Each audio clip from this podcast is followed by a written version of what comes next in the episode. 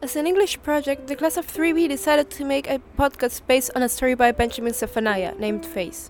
First, the students wrote diary entries as a character of the liking. Secondly, the script, graphics, production, and voices crew put their hands to work.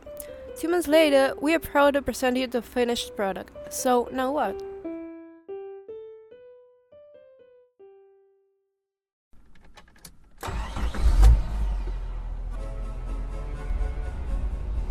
I used to have a pretty face. Everything used to be normal. It changed after the accident.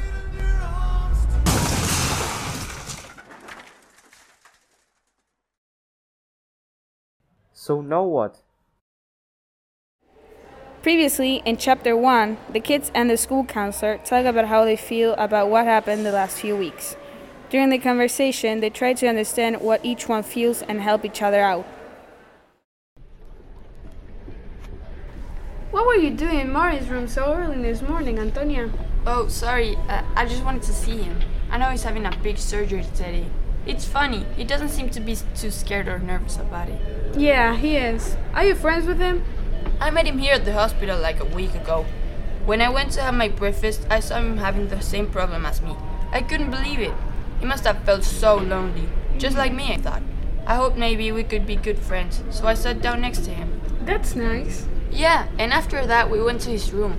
He showed me a bunch of West Ham posters, football books, the Walkman in which he listens to great rap tunes, pictures of his family, and other stuff his parents brought him. Then he showed me a picture of his girl, Natalie. She was alright. In fact, she was here today, but I didn't get to see her in person. I wish I had a boyfriend. Anyway, I asked Martin if he was if she was going to stick by him after he got out. He didn't seem very confident about it. We ended up talking for quite a bit actually. That's great. I'll let you know when he wakes up from his surgery, but today's a big day for him, so he probably needs to rest. It is, and for both of us. Martin is getting the surgery, and I'm going home. Oh, yeah, I totally forgot about that. Good luck. Thanks.